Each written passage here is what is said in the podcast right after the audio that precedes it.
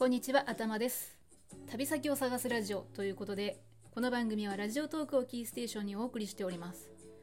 はい最近ですねラジオトークの方でライブをやっていなかったので少し収録のネタも尽きてきたかなというところでですね今日は、えー、フリートークで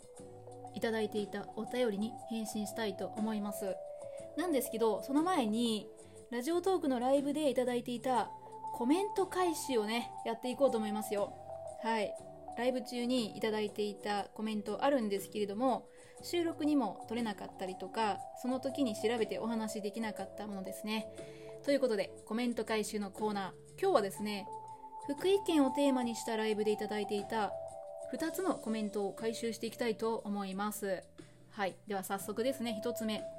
霊北と霊南の違い見てみて。ということでねライブ中にエピグさんから頂いたんですけれども、えー、福井県は霊北と霊南って呼ばれる2つの地域にね分かれているというかまあそうやって呼ばれたりするみたいですね。霊北と霊南、え、ご存知でしょうか。これは福井県に木の目峠っていうね峠があるんですけれどもそれを境に北側を霊北といって南側を霊南というみたいですね。そしてこの木の目峠は木霊っていう風にも呼ばれていてこれが霊北とか霊南の語源になっているみたいですね、えー、その地域ですね対象地域としては霊北の方が旧越前国から駿河市を除いた北部、まあ、ここには福井市がありますね。そして霊南の方は駿河市と旧若狭国からなるところということで歴史を見てみると霊北の方は一時石川県に併合していた時期があって霊南の方は一時滋賀県に併合していた時期があるそうですね。なので、えー、言葉も少し北と南で違うみたいで霊北の方は、まあ、いわゆる福井弁と言われるもので霊南の方は関西弁がね入っているそうですよ。駿河だけは少し違うそうなんですけれどもやはり滋賀県にね、えー、併合していた時期があったということなんですからね。南の方は関西弁をね使う方がいるということのようですね。そしてこれ有名な話なのかもしれないんですけれども、えー、霊北と駿河は北陸電力でね電力会社になっていて霊南の方は、えー、これは旧若祖国のみなんですけども関西電力がね、えー、まあ、メインになると、うん、そんな違いがあるそうです。へえ知らなかったですね。皆さんご存知でしたでしょうか？ということで、えー、福井県は霊北と霊南と呼ばれる2つの地域があるよというお話でした。はい、えー、それでは次2つ目ですね。2つ目のコメント回収ですが、えー、2つ目のコメントこれはライブ中に八坂さんから頂きましたよ。鬼のお面で嫁脅し肉付き麺演技。うん。はい。ねこれライブ中にもらった時にいやこれ何の暗号なんと思ったんですけれども一応調べてみるとね、えー、分かりましたちゃんと。はい。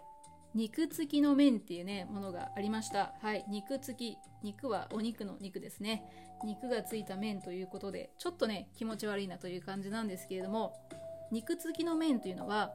現在の福井県の荒和市いや間違えました。あわら市の吉崎近くの、えー、嫁脅し谷に伝わる伝説だそうです。はい。まあ、どんな伝説なのかというお話なんですけれども、えー、昔ですね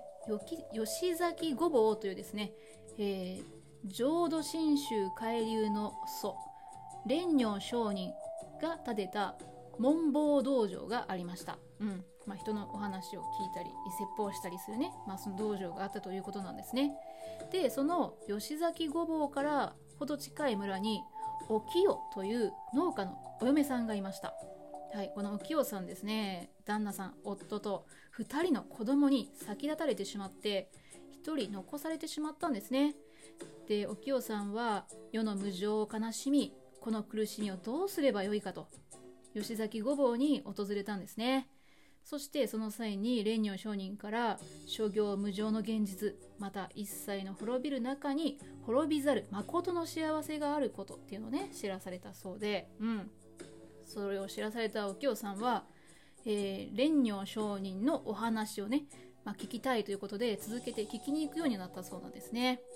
なんですけれども、えー、姑姑さんがいました。その姑は大の仏教嫌いだったそうなんですね。でお嫁さんが毎晩のように吉崎御坊にですね蓮如上人の話を聞きに行くのを快く思ってなかったんです。そこで蓮如上人のお話がある晩ですね夜はそのお嫁さんを家から出すまいとね米の薄引きの仕事を与えたんですよ。なんですけどお京さんはこれをたちまち済ませてしまってやはり吉崎御坊に出発しました。うんまあ、姑は困ってさらにねたくさんの仕事を与えるようになったんですけどそれでもお京さんはそれを簡単にいや簡単ではないんでしょうけども一生懸命やってのけてやはり蓮如商人のところにね向かうことができたので姑はねもういずれにしても、えー、業を煮やしてしまっていやちょっとこれななんとかしないといけないなというふうに考えたわけですよ。そしてある晩ですね村から吉崎御坊への道中にある人気のない竹やぶにですね白装束に鬼の面をねかぶった姑が身を潜めていたんです、はい、鬼の姿で驚かせてやれば嫁は二度と夜道を出歩くまいっていうふうにね考えたということなんですね。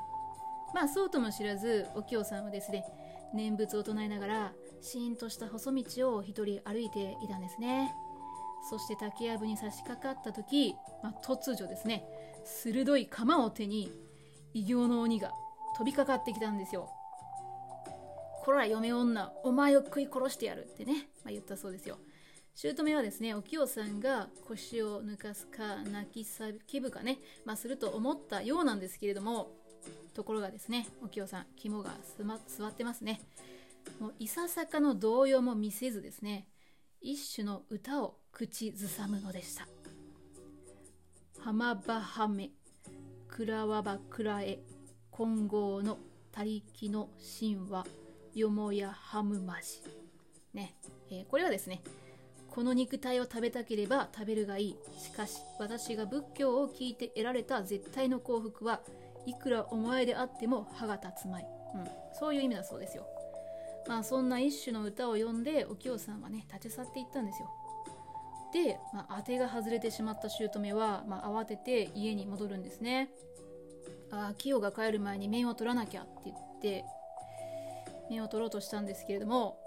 まあ想像できると思うんですけどね。もう顔に面がひっついて離れなくなっちゃったんですよ。で無理に取ろうとしたらもう肉がね剥がれるような痛みが走ってまあそうこうしているうちにお清さんが帰ってきたんですね。家に入るとね先ほどの鬼がいるじゃないですか。さすがにお清さん驚いたんですけどその際に姑はね泣きながら「嫁を私だ許してくれ」と鬼の面が取れなくなったんじゃ助けてくれ」というふうにね言ったんですよ。お清さんはね優しいですよ。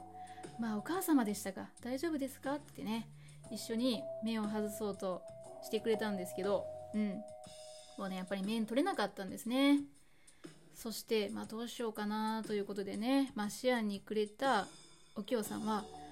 お母様霊如上人様ならきっと力になってくださるに違いありません。一緒に吉崎に行きましょうということで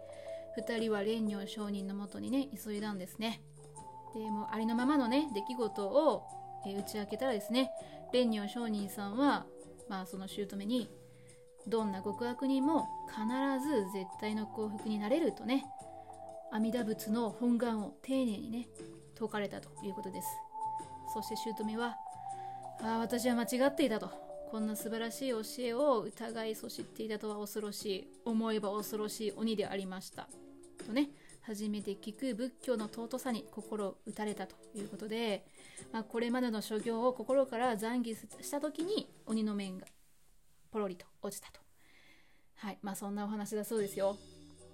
ちなみに吉崎寺っていうお寺と吉崎ごぼう眼慶寺っていうね、まあ、2つのお寺にこの嫁おどしの肉付きの面と言われる面が保管されています。まあ、2つあるということで不思議なんですけども、うん。まあ、実物なのかわからないですけどね、戒めとして伝えていくために誰かが、まあ、どこかのタイミングで作ったんじゃないでしょうか。ということで、礼服と礼難の違いですねそして鬼の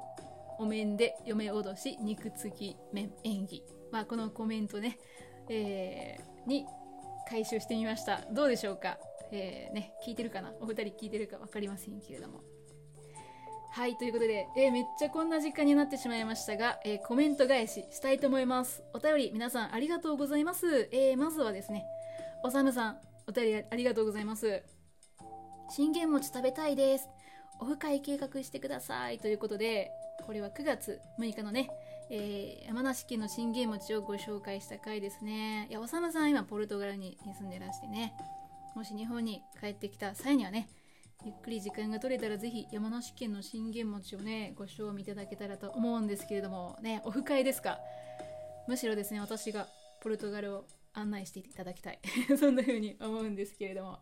えー、いつも遊びに来てくださってありがとうございます、えー、そしてデッスンさん。はい。ありがとうございますお便り。いつもお話を聞くたびに、えー、旅に出る気分になります。楽しくてためになる。でも旅行欲が高まる罪深き配信です。ということでいやめちゃくちゃ嬉しい。これはもうほんとね私が聞いてくださってる方に言ってもらえたら嬉しいなっていう言葉ベスト3が全部入ってましたね。いや本当に嬉しいですね。デッスンさんからは他にも本当のラジオを聴いている気分になりますってねめちゃくちゃ嬉しいお便りもいただきました。いやこれ本当に励みになりますね。本当ありがとうございます。ちょっと他にもちょっとご紹介しきれないんですけれども、えー、当店さん、素敵な3人組さん、そしてバリーさんからもお便りをいただいています。あ本当にありがとうございます。そして皆さんいつもライブに遊びに来ていただいてありがとうございます。あちょっと時間がなくなってしまいました。時間配分、うん、失敗しましたかね。ということで、ここまで聞いてくださった方がいらっしゃいましたら、ありがとうございます。頭でした。